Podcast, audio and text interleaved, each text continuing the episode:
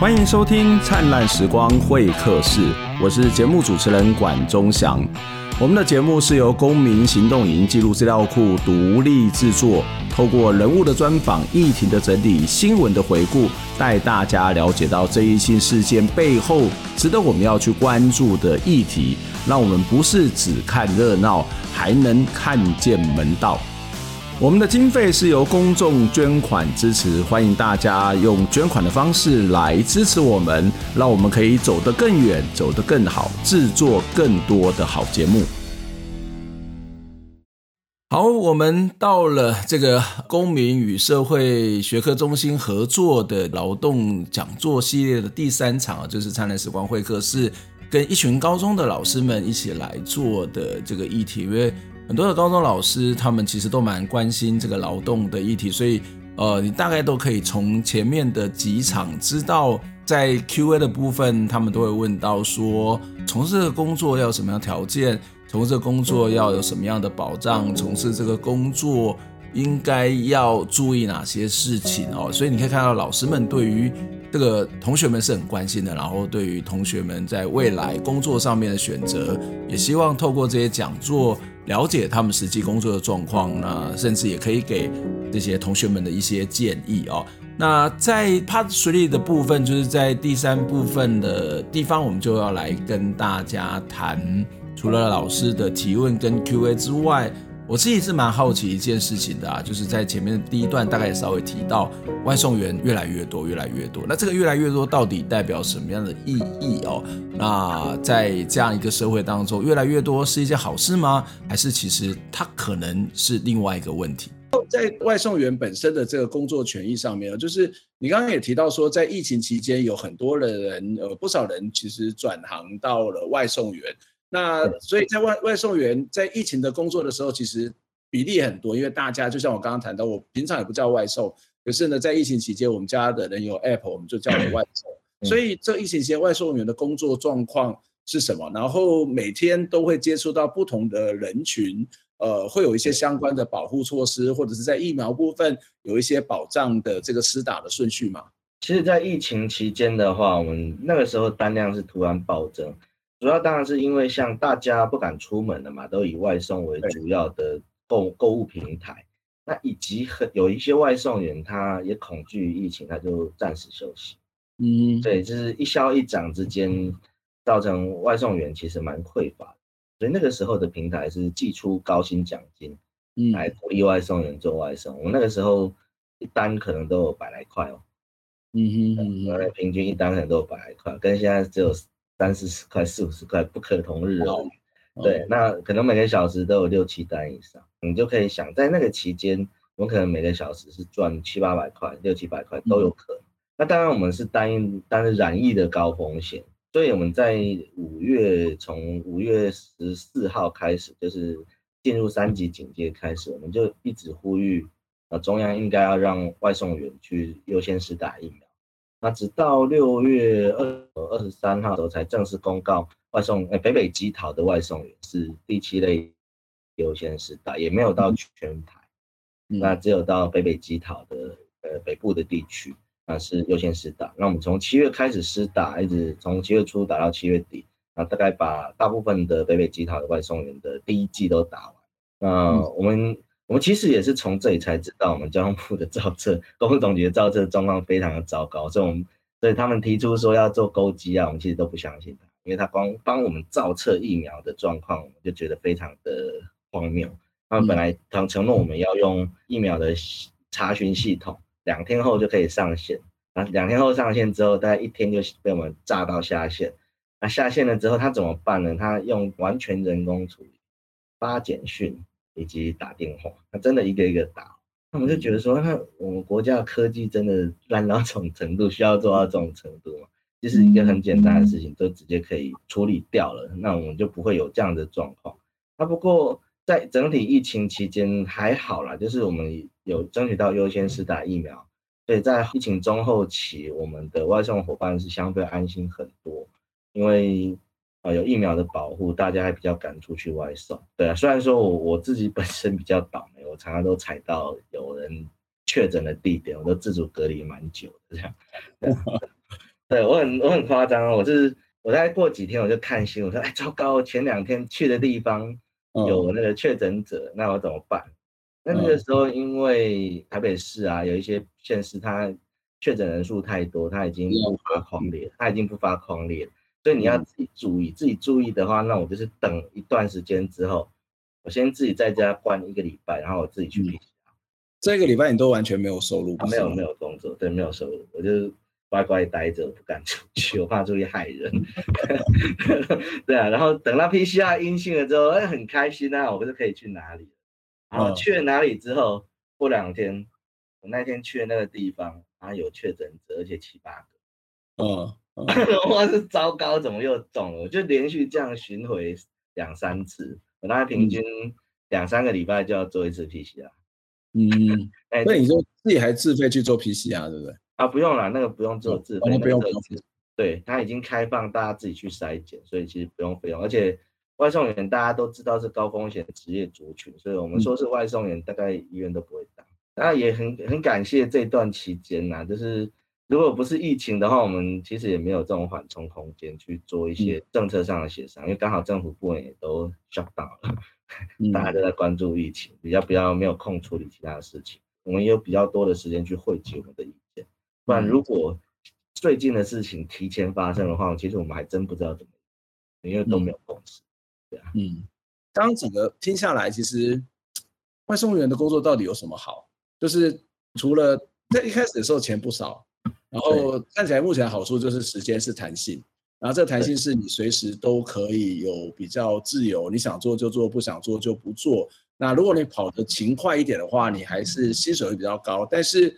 但是会出现很多的问题啊，例如说，呃，计算薪资的方式是一种不透明的，然后遇到了职灾的风险其实也很高，那然后自己的各自可能也被莫名其妙的，呃，由政府送给你的雇主嘛，现在可能要挂号，他到底是不是雇主？对这是做为什么工作到底有什么好啊？但是人人数越来越高，到底是怎样？就是呃，面临的问题那么多，可是还是有很多人投入，这这是一个什么样的状况？其实它就是反映了我们现在就业市场的一些不合理状况。嗯，我们就业市场状况其实是低薪过于严重。嗯，我们以大学毕业生、社会新鲜人来讲，他的起薪过低，被压榨程度过高。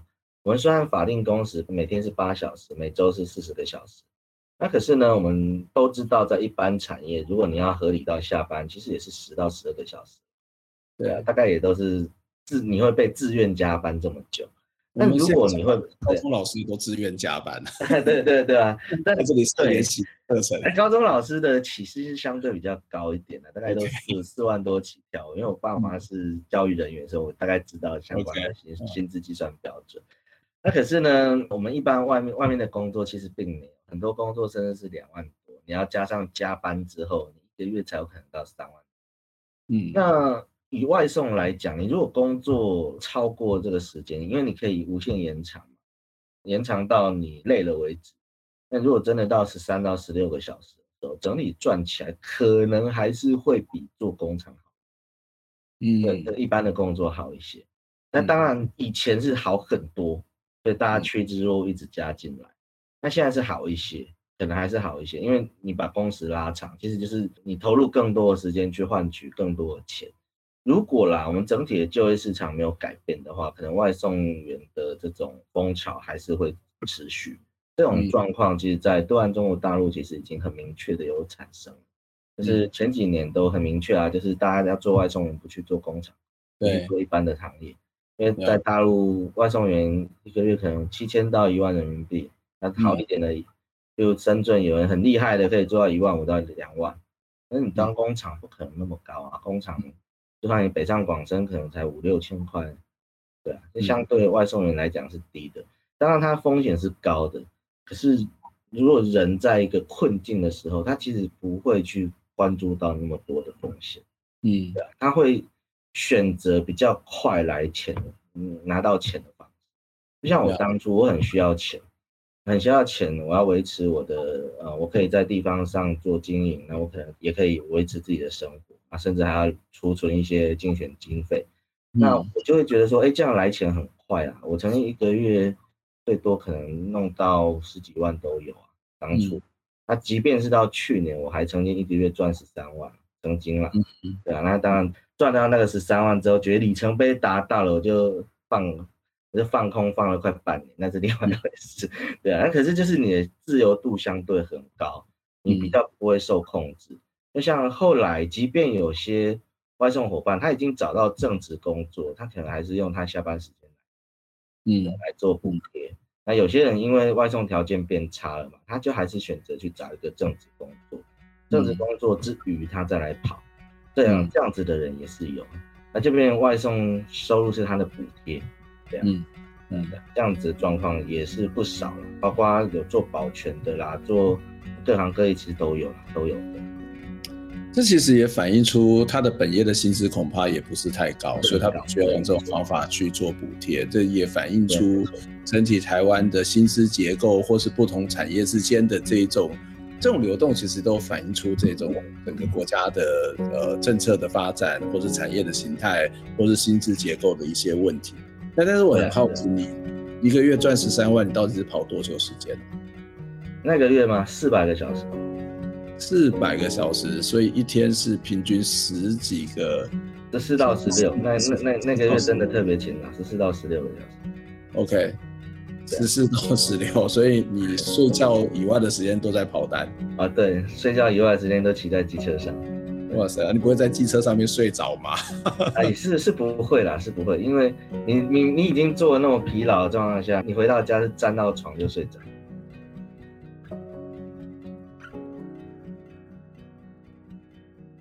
哎，我们的老师们有没有什么样的疑问或者什么样的问题，都请欢迎大家提出来。哈，好，呃，这里简简爱民老师有提到说，呃，苏理事，请问哪一个亚洲国家的外送人的法律保障是比较好的？那业者也是同意支持的，有什么样诱因可以让业者愿意配合？那因为西西班牙的歧视法的制定，仍然是有一些业者不愿意配合啊，所以。呃，这个呃，博浩可以告诉我们在亚洲的其他国家的这种保障的状况吗？嗯，其实亚洲的保障状况的话，我觉得目前来讲都还都不太好。那如果说变革比较大的话，最近变革最大的是对岸中国大陆。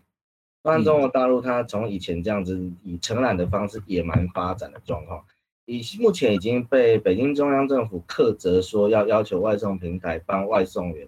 投保五险一金，就是所谓社会保险，这是改变革最大的。他这样一变革之后，他反而变最好的，他从最烂的变最好的。那所以我们都我们也是在观察中国大陆的相关的状况，对啊。那业者当然是都不愿意配合啦。但对于业者来讲，增加成本，怎么会有一个业者愿意配合？可是如果以政府以法律的高度来做约束的话，那当然业者如果你要在这个市场继续生存。那你就被被迫要配合。那你刚刚提到说西班牙歧视法，那有业者不想配合。那其实我们反映出一个问题，就是它市占率够不够？就像我目前有看到香港的 Uber E 退出香港市场，那台湾的外送员会有一点担心说，那 Uber E 都退出香港市场啦，那西班牙 Deliveroo 也退出西班牙市场，那会不会有这样子的影响？可是我们可以发现说，他们在这些市场都是占比第三名的。它占比大概都在十趴以下，市占的占比大概十趴以下。那它在市占占比不是很高的状况下，忽然间被拉高了这样的成本，他们可能选择退出市场是没有错。可是，在外送产业，它已经成为一个生态，它已经成为一个产业的状况下，即便你 Uber E 今天台湾 Uber E Panda 退出，仍然会有新的业者进来，带来新的不一样的制度。例如说，我们现在其实台湾有个小众平台，尤其在北部地区比较多，就叫卡格位，它的市场定位就蛮特别的，它是做高档餐厅外送，很多都是独家，例如富航豆浆啦、詹记火锅啊、呃好好雅士牛排啊，就是这些比较高档的店家，那它是以预约制的订单来做派送的动作，那它的运费它就给外送员相当优惠。相当优惠，那可能就是以计程车的费率做计算，我们每张单可能都两三百块。对啊，那为什么这样的业者活得下去？因为他客单价很高，他一张单的客单价我们很少看到低于一千块的，我最多送到八九千块都有，餐点哦，餐点送到八九千块，真的是高级餐点。所以在这种市场差异化的情况之下，其实，在这样状况也是有业者可以获利，而且他愿意给平台，也愿意给外送员。那我觉得一个平台退出，只是会让其他愿意变更制度的平台来重新投入这个市场，它带来制度性上面的变革。所以我，我我并不会觉得说有平台退出业者，那个平台业者退出市场就不好，我反而觉得是好的现象。因为它会改变整个生态。嗯，呃，你的意思是说，如果这里的制度是健全，它是有一定的获利的能量，那当然它就会有一定的对于业者的要求。那如果没有办法符合这个要求，或是不愿意遵守要要求，他可能也不见得是认同这个市场的状况，或者是这个法律规范，所以他就会走。但是自然而然就会有其他的愿意去符合，或愿意认为这个是有利润。可图的业者，他自然会进来，所以它会产生一种比较在一个法规的保障底下的一种正向的循环跟竞争嘛？你的意思是这样？对，没错，没错，没错。因为你不愿意配合的业者，他自然而然就会离开。可是这个市场，你这个业者离开之后，它的缺口仍然在，就是、嗯、这样缺口仍然在，一定会有新的平台业者补进来。嗯，对啊，愿意配合的平台业者补进来，那可能他可能会从制度面上去做一些改善，例如说。啊，可能在对餐厅的抽成上面，他可能就不用那么重，或者说对外送员的条件会放宽一点，那或者说他直接在运费上转嫁给消费者多一点，可是餐点的加费就会下降一点，这是相对的，就是计算方式的改变会造成整个社会生态、整个产业生态的改变。我觉得有法令之后，它会往正向发展。嗯，对啊，反而是往正向发展，它其实不会掉很多。而且你也不可能说一个平台走了之后就不会有另外一个平台加进来，不会，这已经成为一个，呃，以熊猫离职的呃总监的说法是，目前已经有十一位数，年营收十一位数，那就是百亿以上的市场，光 foodpanda 一家还不加 Uber Eats，那如果是百亿以上的市场，他舍得退出吗？我只问这个问题，你他舍得退出吗？你光市场的占比。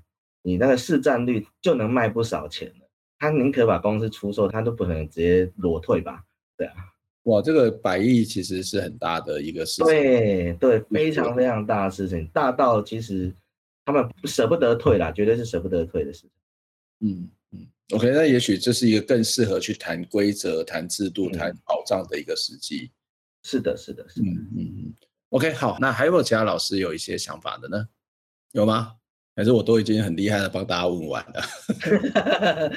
我好看到我的题目傻眼，二十题，二十题，嗯，好多。我上我上次在准备李立清的，应该给他就二十二题还是二十三题吧。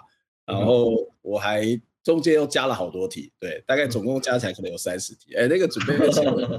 没有那么容易，那个我还要看你所有的访问，然后我还去找高嘉宇的咨询的影片。是啊，是啊，好厉害！我想说，哇，你怎么都知道，这厉害。没有没有，那个还好有 Google Google 协助我这一些。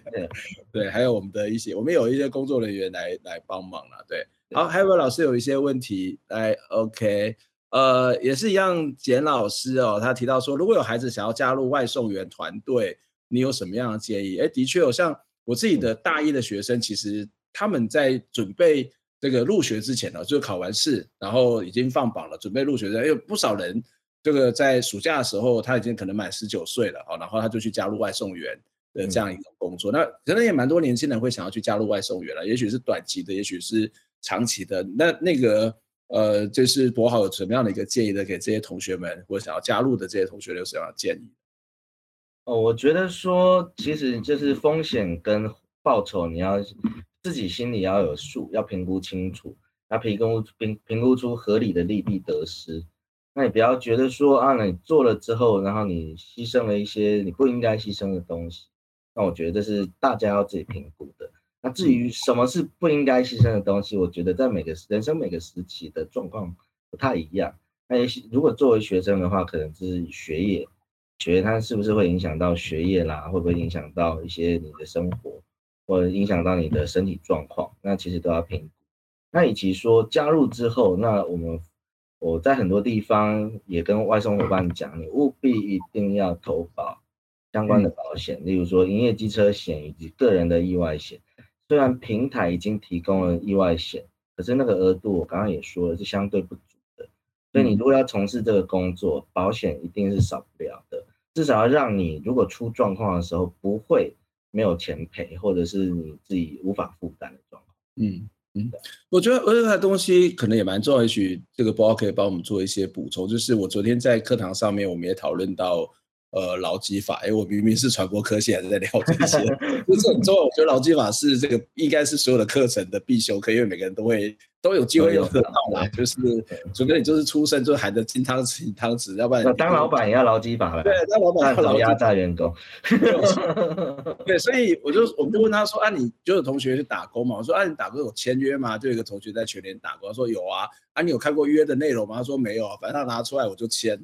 那我觉得这是一个很基本的，就是这种定型化契约也好，或是劳动契约也好，或者他可能不知道长什么样的契约。就我们在看契约的时候，有没有什么一些美感，或者是有什么它 tricky 的东西藏在里头，我们不知道，或者是我们我们可以知道之后再决定要不要做。我们可能知道说，哦，我们同意被剥削，我们知道之后我们同意这个你的规则，那这个都没有坏，只是我们不能够死得不明不白，我们不能够 去签完之后说啊，你知道，你知道，你要跟他讲说啊，你当时签了啊，你自己签什么不知道。我我们在这个做工作的时候，有些当然是有签约没有签约，大部分在那种小吃店大家都不会签约，但是有相对之下有制度的公司，稍微有一点的制度，或者是呃有一些营利事业的，这个他可能都会有这个签约。那要要看什么东西？有什么东西要看的吗？其实这就跟那个你有时候看到那个软体的同意使用授权，对，就一大堆看不懂的东西。对的啊，你如果点选否，你就不能用这个软体。嗯嗯，对啊。那最终解释权在哪里？最终解释权它都会在条件，它在合约里面写写说啊，以平台拥有最终解释权。嗯，那甚至之前 foodpanda 还更夸张，如果你主张为雇佣制的话，应罚款二十万元。哇，对，他连这种违法的条款都敢定哦。那、嗯、他为什么定这个？他其实就是一个恐吓作用啊。你你不要，他希望外送员都被这个恐吓，不会真的去。嗯，争取说我要成为雇佣制，增加平台的负担。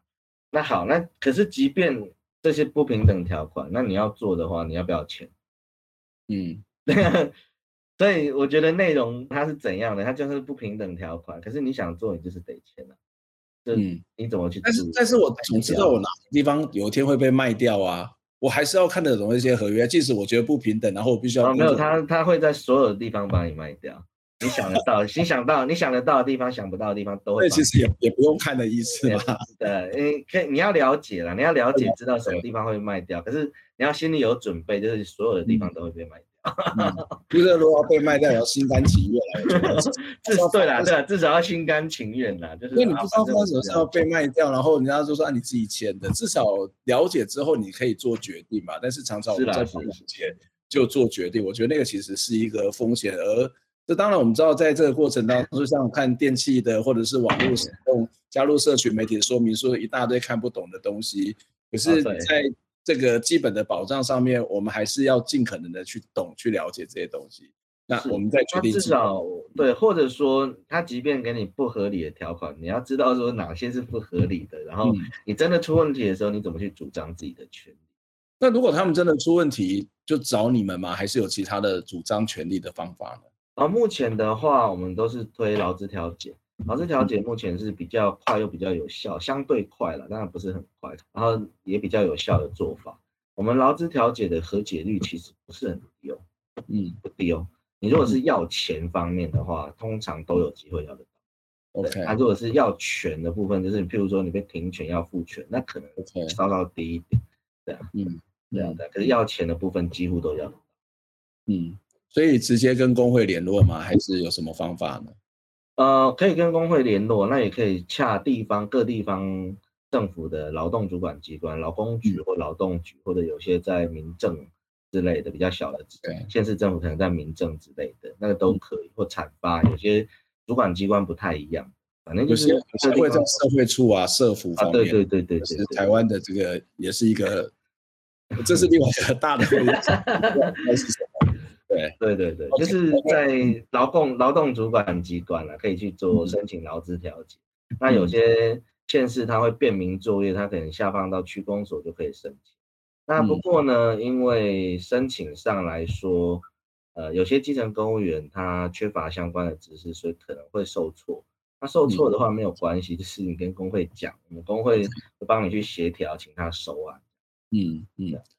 好，那陈文和老师有写一，那可能应该还有二啊。但我先因为是有看到一，我就先问一，就是外送员最大的工作成就感是什么？外送员最大的成就感就是，我不知道有没有像打电动那种感觉，然后我就闯关，闯关我就得到很多钱，那是实体的闯关，几点，而且我集到不是点，我集到的是钱，我集到的是钱。那我真的很缺钱的时候，我有一阵子真的很缺钱，我身上有负债，我又有我又有我的目标想要完成的，我就真的很认真啊。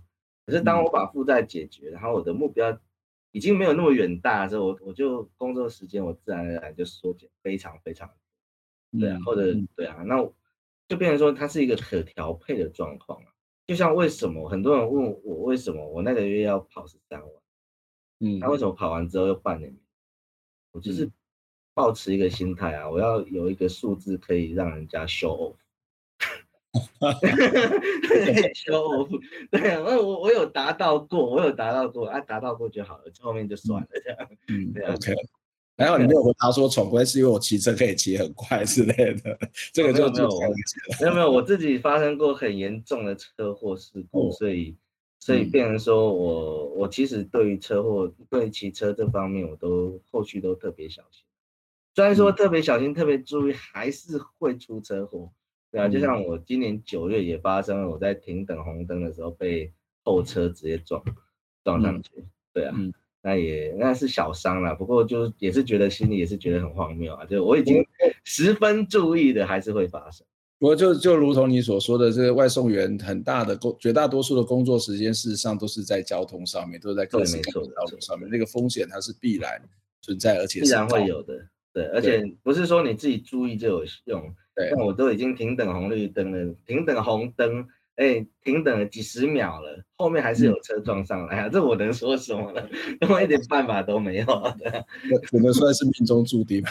对对对对对对。这个陈文和老师有第二个问题，就是弱势正职的话，会想要做多久呢？一般呢，正职的外送员他大概都是阶段性任务，把负债还完，把负债还完，嗯、或者存到第一桶金之后，他大概就会往其他方向走。对，嗯、到绝大多数外送员大概都是。他真的不会想要做终身职志啊，终身愿意把外送员当终身职志的人，我不敢说没有，可是非常少。那他这是一个圆梦，我们可能因为家庭因素、负债因素、各种因素，没有办法去 working holiday，没办法去澳洲，没办法去美国，去哪里去国外游历，要顺便捞第一桶金。那我们在国内，我们也捞捞看第一桶金。那第一桶金捞到了之后，那也许大家就比较没有那么。大的需必要性或需求性去做这份工作，那慢慢就会淡出。嗯，对，绝大多数是这样。那只有少部分的是有养家的压力，他可能是因为职业的，他可能是因为单亲爸爸、单亲妈妈的状况，或者说他夫妻其实就是都是外送员，他一定要有一方继续做下去。那这样的状况的话，他可能会做久一点。可是当然还是有一个阶段性的，他可能做到小孩他能独立成人。嗯，不不过，因为这个外送的行业在台湾的时间也很短，大概很也很难看得出到底会做多久。只是是呃，他当然有可能 enjoy 在这个过程当中，不管他的成就感，有啊，一定也有，对对，或者是呃，他觉得这个薪资可以，但是他也是弹性都有可能。但是不管如何，这个基本国家应该要给予的保障是必须要要给的啊。好，那还有没有老师有其他的问题呢？或是博豪可以跟我们分享一些你们你刚刚谈到的这个有关劳资协调、劳资争议的一些案子，那这些案子是可以给我们了解，在这个过程当中应该要注意的事项，或者是它那种争议会有大概会有什么样的样态呢？嗯，好，以劳资争议的话，最常见的样态就是我刚刚说的被扣薪的那种，嗯，被扣扣钱、扣薪水的，被扣薪水那种呢，依照我们跟伙伴们。事后沟通的经验，大致上，你如果数字趴，比如说它的取餐率定制在八十五趴，你如果在五到十个 percent 之内的，比如说你在七八十到七十五趴以内的这个部分，我们经过透过劳资调解，几乎都可以拿得回，呃，你争取的那些钱。那只是说，为什么外界也不太会知道，就是因为他们在签和解同时都签了一条叫保密条款，不能对外界宣扬。嗯，对，那所以我们都只能私下去问，那我们也不能透露个案资料。那这样子的几率是蛮高的，可是如果稍稍低一点的话，比如说六十趴、六十几趴、五十趴那种，大概就不容易拿得到，不容易争取回来。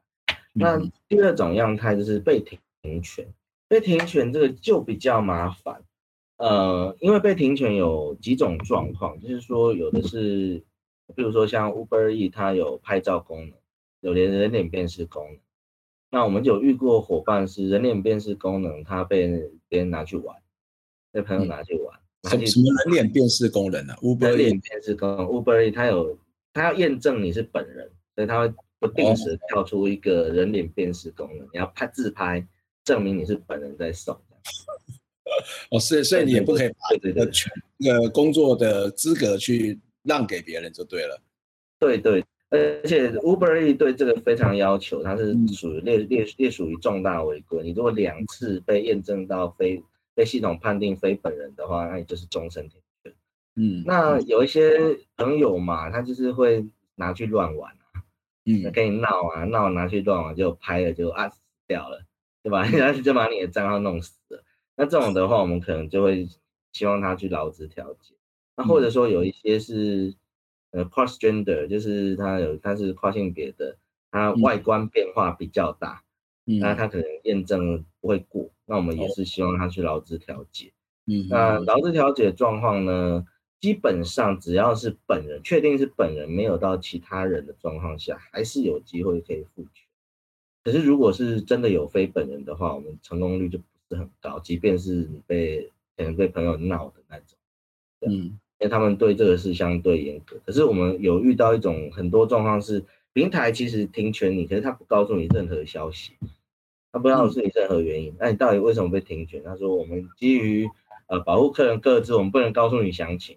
啊哈，那不需要告诉你客人的个资啊，你总是要被申诉的理由可以知道吧？啊，没有，他也不告诉你。他说牵涉到客人的个资，你跟你讲这些，他你就知道是哪一个人，你知道客人的地址，他们就不告诉你。他不告诉你，那他到底到底在哪里出状况啊？到底出了什么状况？他也不会告诉你。那你就死的莫名其妙，大部分人都是死的莫名其妙。那死的莫名其妙呢？去劳劳资调解，有的是只停两个礼拜，或者暂时停两个礼拜。那我们伙伴会很觉得很不公平嘛，就去申请劳资调解。劳资调解排案其实没有那么快，大概都要排一两个月左右。嗯，啊，等到了劳资调解的时候，你说啊，那个已经复权啦，那我们没有再跟你停权了，那你下次小心注意。嗯，怎么办？那就是标的不存在，那我们 我们也不知道这样调解到底干嘛的。所以停权的过程当中，可能会有的损薪资上面的损失也不会算在算给你嘛，对不对？目前还没有外送伙伴敢，我都有叫他们停，但他们目前还没有人真的敢停。嗯嗯嗯嗯，对，也还没有相关案例。如果有的话，我我也还蛮想知道他们到底会不会。对，这个其实也是啊，因为呃，如果这个停权违规，那违规所造成的损失，应该也是一个损失才对吧？没错，没错，没错。OK，好，时间差不多了，今天非常谢谢博豪来接受我们的，应该是聊天了。那。非常谢谢大家听完了三集哦。那我们跟高中公民与社会学科中心的合作就是先到这个地方。那我相信未来应该还会有一些机会来跟他们合作。那当然，呃，老师们如果想要跟你们的同学们谈谈这个媒体啊，或者是谈一些社会运动的问题，也可以跟我们联络。也许我们可以有一些安排，有一些合作。哦，当然记得要帮我们按赞哦，在脸书上面分享，或是帮我们节目分享给更多的人，帮我们能够按五颗星。特别是希望大家可以留言来告诉我你们的想法。那我们会把这些留言呢，在节目当中 OK 的状况底下，我们也会来跟大家分享哦。那在我们节目的资讯栏的地方，也有我们的捐款资讯，请大家要多多的来支持我们。非常谢谢大家的收听收看，也谢谢很多的高中老师来听我们的节目。那我们下回再见喽，拜拜。